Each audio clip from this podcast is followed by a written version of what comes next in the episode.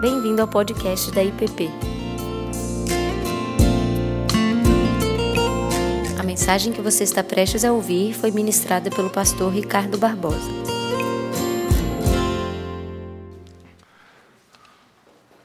No, li no último livro, o livro do Apocalipse, capítulo 3, começando no verso 7. Apocalipse, capítulo 3, começando no verso 7, nós estamos hoje na penúltima das sete cartas às igrejas da Ásia, que Jesus mesmo ditou para João no seu exílio. E e o que temos comentado e reafirmado domingo após domingo é que essas mensagens, que eu prefiro dizer mais do que uma carta, essas mensagens a essas igrejas que situavam-se no continente, elas revelam a igreja de Jesus Cristo, e a igreja é assim, tem sido assim, os problemas e as virtudes, os erros e os acertos daquelas sete igrejas são acertos e erros de todas as igrejas, em todos os tempos e em todos os continentes e em todas as circunstâncias. É assim que é a igreja de Jesus Cristo. E Jesus não, não dita essas mensagens para exaltar ou para afundar ou criticar essas igrejas. Ele apenas reconhece que cada uma, dentro da sua localidade geográfica, dentro do contexto em que ela vive, ela traz consigo coisas, aspectos que precisam ser reafirmados, outros que precisam ser criticados e corrigidos, e traz as suas promessas. A outra coisa importante que nós temos afirmado é que quando João ouve uma voz, naquele domingo de manhã, enquanto ele cultuava a Deus na ilha de Pátimos, ele ouve uma voz e quando ele ouve, ele volta-se para ver quem é que falava com ele e o que ele vê é algo extraordinário. Ele vê o Filho do Homem, ele vê Jesus. E Jesus vestido de uma forma impressionante, e cada detalhe da maneira como ele descreve Jesus tem um significado imenso, enorme em toda a Escritura.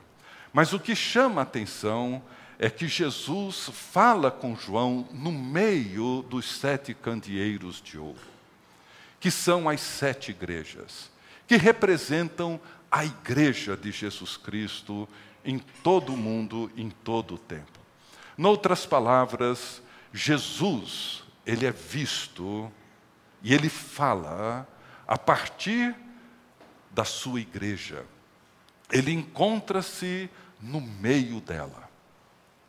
E isso é muito importante para nós entendermos o sentido, o lugar do povo de Deus, a despeito dos problemas que sempre existem.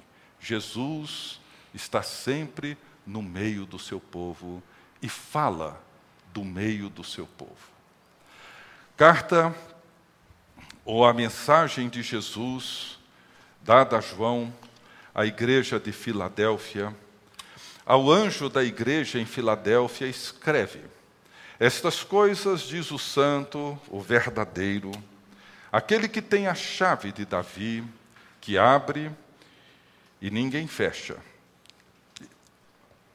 que abre e ninguém fechará, e que fecha e ninguém abrirá. Conheço as tuas obras. Eis que tenho posto diante de ti uma porta aberta a qual ninguém pode fechar. Que tens pouca força, entretanto guardaste a minha palavra e não negaste o meu nome.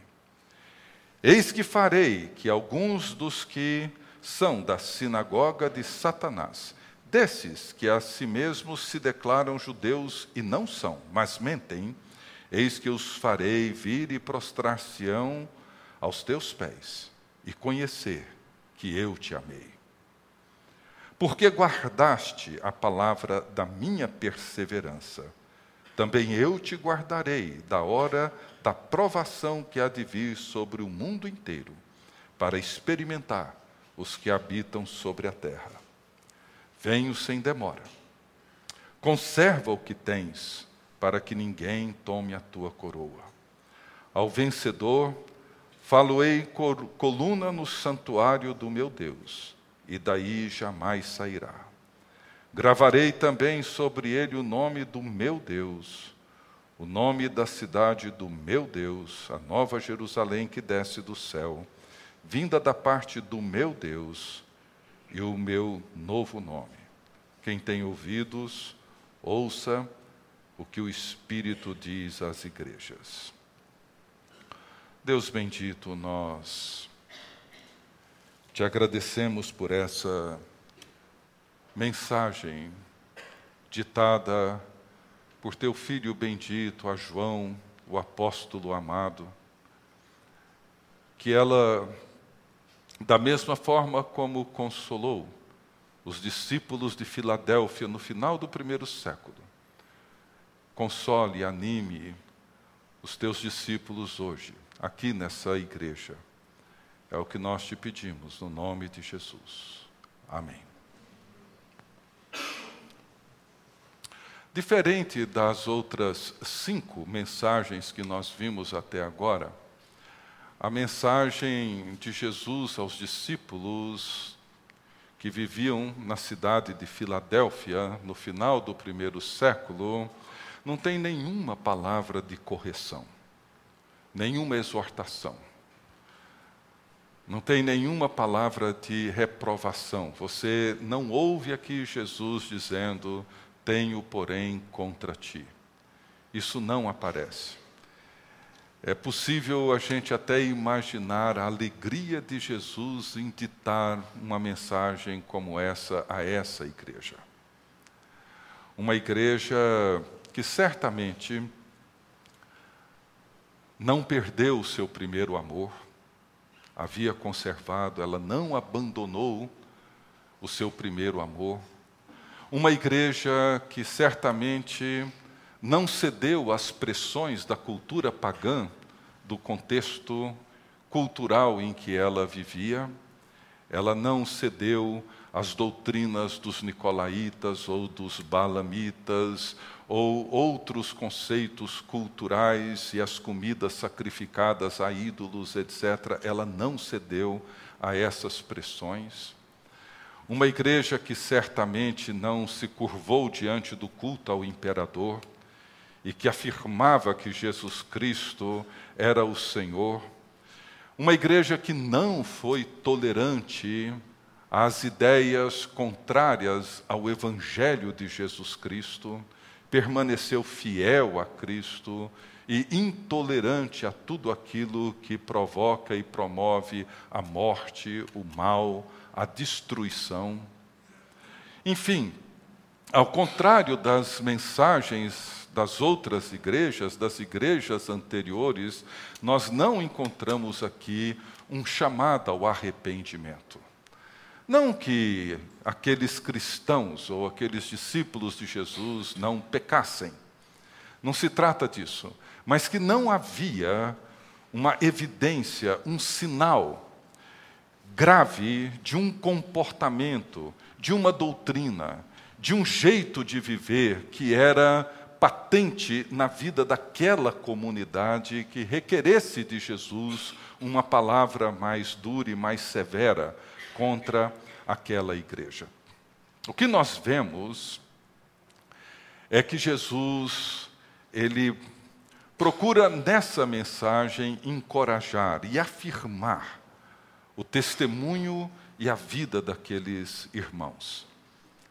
E uma das coisas que me chama muita atenção nessas mensagens é como que as palavras, as metáforas, as imagens, elas são cuidadosamente escolhidas por Jesus. São imagens, metáforas, palavras que Jesus usa para se auto-revelar, para mostrar quem Ele é. E Ele se revela dentro de aspectos únicos, exclusivos, bem peculiares àquela igreja e àquelas pessoas. E também são palavras, metáforas que Jesus usa cuidadosamente para descrever as suas promessas, para descrever aquilo que ele propõe, aquilo que ele apresenta. E para aquela época, cada palavra dessas, cada imagem meticulosamente escolhida, tinha um significado que é impossível nós, no século 21, compreendermos com todos os detalhes, com todas as a clareza que essas imagens e essas metáforas podem nos levar a perceber aquilo que Jesus está mostrando e revelando. Um dos problemas que os discípulos de Jesus enfrentavam em Filadélfia era uma forte oposição religiosa. As igrejas no primeiro século, e Filadélfia particularmente, elas tiveram, no seu início, uma presença considerável de judeus convertidos. Judeus que entenderam o Evangelho, reconheceram que Jesus Cristo era de fato o Messias e o aceitaram como Messias e como Deus. E isso certamente trouxe para a comunidade judaica um conflito muito grande. Muitos deles foram hostilizados, excomungados, rejeitados, alguns até perseguidos, expulsos das suas famílias, das comunidades, perderam privilégios, e isso representava um conflito muito grande. Algumas pessoas hoje, diante da fé, diante do, do, do, do, desejo de servir a Cristo, etc., encontram problemas dessa natureza, dependendo do ambiente, do contexto onde vivem, mas ali, essa pressão era imensa, era enorme. E isso trouxe vários problemas para eles, mas veja só como que Jesus se apresenta a eles. Essas coisas, ele começa dizendo, essas coisas diz o santo e verdadeiro. Aquele que tem a chave de Davi, que abre e ninguém fecha, e que fecha e ninguém abre. Conheço as tuas obras, eis que tenho posto diante de ti uma porta aberta, a qual ninguém pode fechar. Veja, Jesus se revela a esses discípulos como sendo o santo e o verdadeiro. São duas expressões que o Velho Testamento usa em abundância para se referir a Javé, para se referir ao Deus vivo e verdadeiro, para se referir ao Deus eterno. E Jesus se auto-revela para aqueles irmãos, dizendo: Olha, eu sou Ele, eu sou Deus, eu sou o santo e o verdadeiro, sou eu, Deus mesmo, que fala com vocês. E eu que tenho as chaves, ou a chave de Davi que abre e ninguém fecha.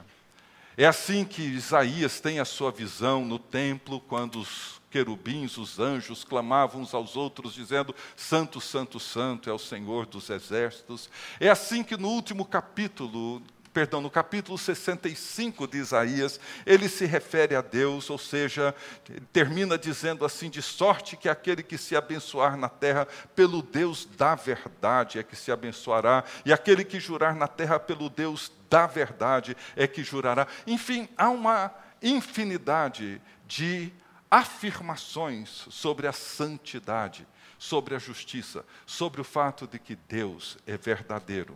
E ele promete para esses cristãos, veja, ao vencedor falo-ei coluna no santuário do meu Deus, daí jamais sairá. Gravarei também sobre ele o nome do meu Deus, o nome da cidade do meu Deus, a nova Jerusalém que desce do céu, vinda da parte do meu Deus e meu novo nome. Impressionante, né? Ou seja, esses que haviam sido excluídos, excomungados, esses que sofriam essa enorme rejeição, veja a força das palavras. Daí jamais sairá. Gravarei, tatuarei, embora tivessem sido excluídos das suas comunidades e provavelmente expulsos das suas famílias, Jesus afirma que ao vencedor, ele fará dele uma coluna do santuário do meu Deus. Ele será parte do templo de Deus. Ele diz: e dali ele nunca mais sairá que ele irá gravar, tatuar nele o nome do meu Deus e da cidade do meu Deus e o meu novo nome. As palavras são muito fortes, meticulosamente escolhidas. Aqueles que foram excluídos do templo, Jesus diz: Eu vou fazer de vocês coluna do templo. Aqueles que foram reconhecidos e excluídos porque haviam negado o nome de Deus, Deus disse: Eu vou tatuar o meu nome em vocês, para que todos saibam que vocês são meus e que eu amei vocês e amo vocês. Mas a palavra-chave desse texto é quando Jesus diz: Eis que tenho posto diante de ti uma porta aberta, a qual ninguém pode fechar. O que é essa porta aberta? E aqui é uma mensagem muito, mas muito importante para nós, para mim e para você, que hoje à noite. E queria que você prestasse bem atenção no que Jesus está dizendo para nós hoje também. Essa expressão ela é extraída do Velho Testamento. Em Isaías capítulo 22, versos 20 a 22, diz assim: Naquele dia, chamarei meu servo Eliaquim, filho de Ilquias, vesti-lo-ei da tua túnica, cingi-lo-ei com a tua faixa, e lhe entregarei nas mãos o teu poder, e ele será como pai para os moradores de Jerusalém, para a casa de Judá Porei sobre o seu ombro a chave da casa de Davi. Ele abrirá e ninguém fechará, fechará e ninguém abrirá. Essa casa de Davi, no livro de Isaías, na medida em que você vai lendo o livro do profeta Isaías, é uma forma de referir-se ao reino de Deus, à cidade de Deus ao templo de Deus. É uma maneira de Isaías se referir às riquezas de Deus. E Jesus é como Eliaquim. Ele é o servo do rei e que tem a chave que dá acesso às riquezas de Deus. Ele tem a chave que abre uma porta, que dá acesso a tudo aquilo que Deus realizou. Ou seja, tudo aquilo que pela sua morte e pela sua re ressurreição Jesus Cristo conquistou e realizou, ele tem as chaves que abrem essa porta e que ninguém pode fechar. É impressionante como que nós nos esquecemos de quão ricos nós somos. Isso não só me impressiona, isso me entristece. Quando eu percebo quantos de nós não temos a menor noção das riquezas que nós temos em Cristo Jesus. A oração de Paulo para os cristãos de Éfeso, na primeira na carta que ele escreve aos discípulos de Jesus na cidade de Éfeso, ele ora dizendo para que o Deus de nosso Senhor Jesus Cristo, o Pai da glória, vos conceda espírito de sabedoria e de revelação no pleno conhecimento dele, iluminados os olhos do vosso coração, para saberdes qual é a esperança do seu chamamento e veja, qual a riqueza da glória da sua herança nos santos e qual a suprema grandeza do seu poder para com os que cremos, segundo a eficácia da força do seu poder. Ele ora para que os discípulos de Jesus em Éfeso e para que eu e você hoje tenhamos sabedoria, para que os nossos olhos se abram, para que os nossos ouvidos abram, para que a nossa mente consiga compreender a riqueza, a herança extraordinária, o poder inimaginável que a ressurreição de Jesus Cristo conquistou e uma porta se abriu diante de nós. Eis que tenho posto diante de vocês uma porta, uma porta aberta, que ninguém pode fechar. Veja bem, Jesus disse: Não temais, ó pequenino rebanho, porque vosso Pai agradou se agradou em dar-vos o seu reino. João, na sua primeira carta, ele diz assim no capítulo 3: Vede que grande amor nos tem concedido o Pai, a ponto de sermos chamados filhos de Deus. E de fato, somos filhos. Às vezes eu vejo pessoas crentes, de anos e anos de vida e de fé, frustrados, muitas vezes deprimidos, porque não se sentem reconhecidos, não se sentem valorizados, não se sentem aceitos. Eu fico perguntando para mim mesmo: será que ser amado por Deus e ser reconhecido como um filho e uma filha de Deus, amado por Ele, não é suficiente para essas pessoas? O que, que querem mais? Uma adulação do chefe? Um presentinho de um amigo?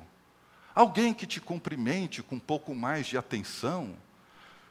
Gente, essas coisas vão acontecer, mas parece que o que Cristo fez não é suficiente. Nós ficamos como que com pires mendigando atenção, mendigando reconhecimento, mendigando aceitação, quando você foi feito filho, filha de Deus, foi amado, amada por Deus, veja com que grande amor nos tem concedido o Pai, a ponto de sermos chamados filhos de Deus. Você precisa do que mais?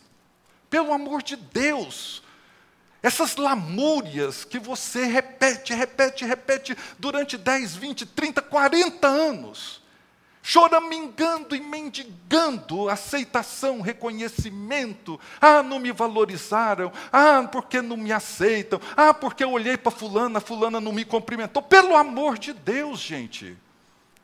Uma porta se abriu e há um tesouro, há uma riqueza você é amado, amada de Deus. O que, que você precisa mais? Jesus diz: Olha, o Pai agradou-se em dar-vos o seu reino. Meu Deus do céu, gente, vocês entendem o que, que é isso? Jesus diz: Olha, Deus, o Pai eterno, Ele entregou o reino dele para vocês, deu isso para vocês fez de vocês reis e sacerdotes, e reinarão com ele eternamente. O que mais você precisa? Para que essa lamúria? Será que você não é capaz de entender a riqueza do que isso significa? E viver essa fé exuberante? Jesus volta para os seus discípulos e diz: Eu vim para que tenham vida e a tenham em abundância. O ladrão vem somente para roubar, matar, destruir. Eu vim para que vocês tenham vida e a tenham em abundância. Alguém precisa de alguma coisa além disso, além dessa vida que Jesus Cristo oferece. É disso que Jesus está falando para Filadélfia, é isso que eles entenderam eu abri uma porta que ninguém vai fechar. E essa porta dá a vocês o acesso a todas as riquezas do reino de Deus. Ninguém vai fechar, César não vai fechar, Domiciano não vai fechar, ninguém fecha essa porta. Ela foi aberta. E eles entenderam. E eles entraram. E eles usufruíram de toda a riqueza do Evangelho de Jesus Cristo. Eu confesso que muitas vezes me traz uma tristeza grande, porque para mim é uma tragédia quando eu vejo irmãos e irmãs, depois de tanto tempo, lendo as Escrituras, ouvindo o Evangelho de Jesus Cristo, não entenderam ainda eu tenho a impressão de que essas pessoas não compreenderam o Evangelho de Jesus, não entenderam. Não entenderam. Porque se tivessem entendido, iriam compreender o sentido dessa porta imensa, escancarada diante de nós. É isso que Paulo ora, fala: Deus, abra os olhos dessa gente ilumina o entendimento deles, dê a eles sabedoria, discernimento, ajude essa gente a ver aquilo que aconteceu. O poder com que o Senhor ressuscitou Jesus dentre os mortos é o poder que agora levanta essas pessoas e oferece a elas uma vida de gente que vive como ressurretos dentre os mortos e que foram assentados nos lugares celestiais em Cristo Jesus. Eis que tenho posto diante de ti uma porta aberta, a qual ninguém pode fechar. É por isso que ele promete, dizendo: Faloei coluna no santuário do meu Deus, e daí jamais sairá.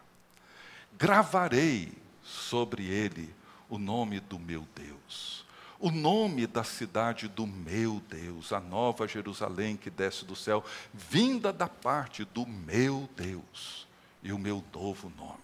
Você quer mais o quê? O que, que mais você precisa?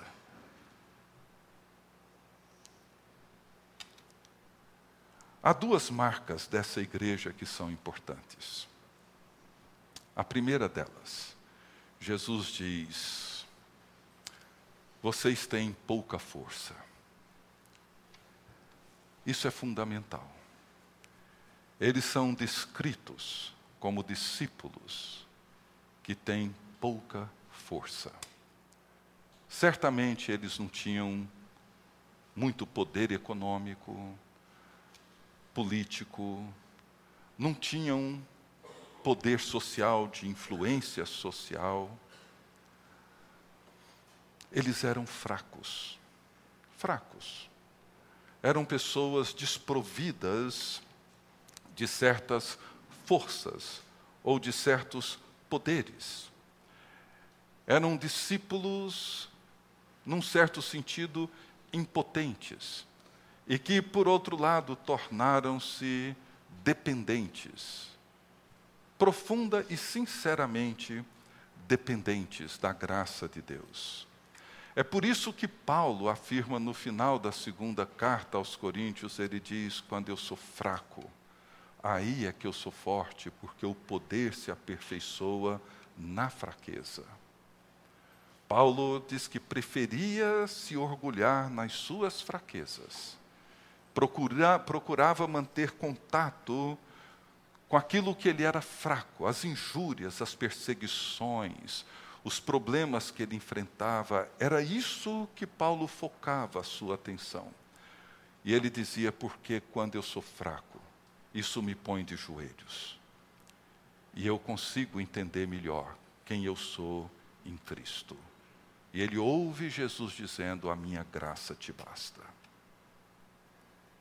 Eles eram fracos. Tens pouca força. Esse é um problema nosso. Nós não somos fracos. Temos recursos, não apenas econômicos, mas sociais, políticos.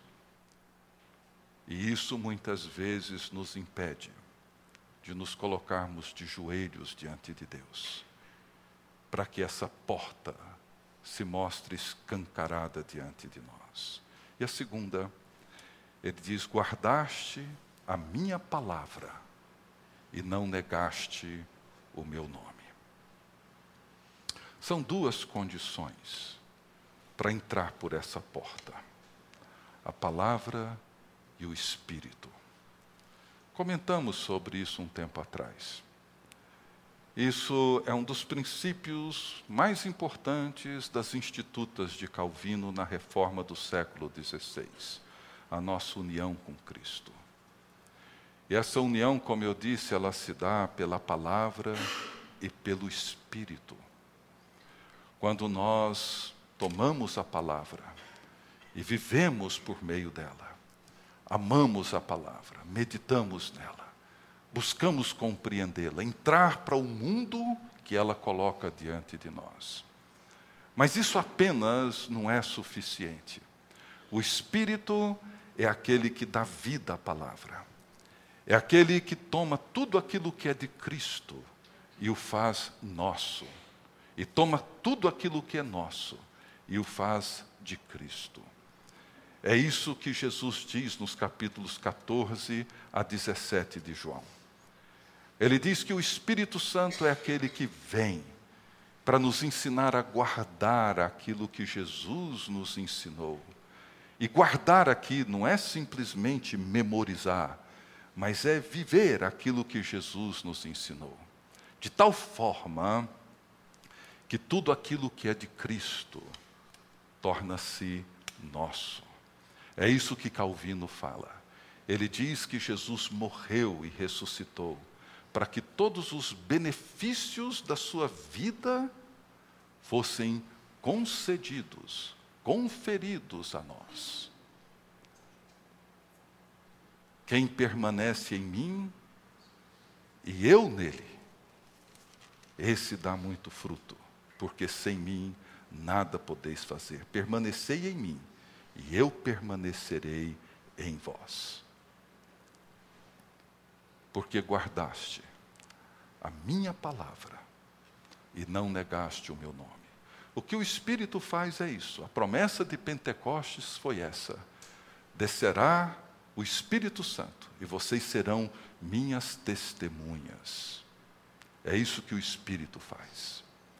Ele nos habilita para jamais negar o nome de Jesus Cristo. E Ele dá vida à palavra de Deus em nós. Eis que tenho posto diante de ti uma porta aberta e que ninguém fechará. Essa porta, como eu disse, é aquilo que nos abre a possibilidade de nós entrarmos e vivermos a glória do reino de Deus. Eles entraram porque guardaram a palavra e o testemunho de Jesus. Você pode passar o resto da sua vida vivendo essas lamúrias intermináveis, por não entender isso. Muitos viveram em Éfeso, em Pérgamo, em Tiatira, em Sardes, Esmirna, muitos viveram isso. Mas os discípulos de Jesus de Filadélfia eles entenderam essa porta aberta. Jesus colocou isso diante deles. Eles eram fracos, mas foram sustentados pela força da glória, da riqueza de Jesus Cristo. E não se esmoreceram, não negaram, não abandonaram resistiram. E Deus então promete que eles serão colunas do santuário de Deus. Nunca mais sairão de lá. E o nome de Deus ficará tatuado neles, e todos saberão que Deus os amou e ama até o fim. Vamos curvar nossas cabeças e vamos orar. Pai querido, nós te agradecemos pelo testemunho desses irmãos e dessa igreja. Te agradecemos, ó Deus, porque eles, na sua fraqueza, na sua impotência, na sua falta de recursos, aprenderam a confiar em Ti, a depender de Ti. E na sua fidelidade, resistindo às pressões, não cedendo e nem tolerando aquilo que fere a tua santidade e justiça, o Senhor os guardou e os protegeu e abriu diante deles esse cenário glorioso do teu reino. Permita, ó Deus, que possamos entrar e participar desse mundo para o qual o Senhor nos convida. E liberta-nos, ó Deus, dos vícios, do nosso desejo de buscar reconhecimento, aceitação, valor naquilo que passa, naquilo que não se sustenta que a nossa identidade esteja em Ti e sustentada por Ti, hoje e sempre. Amém.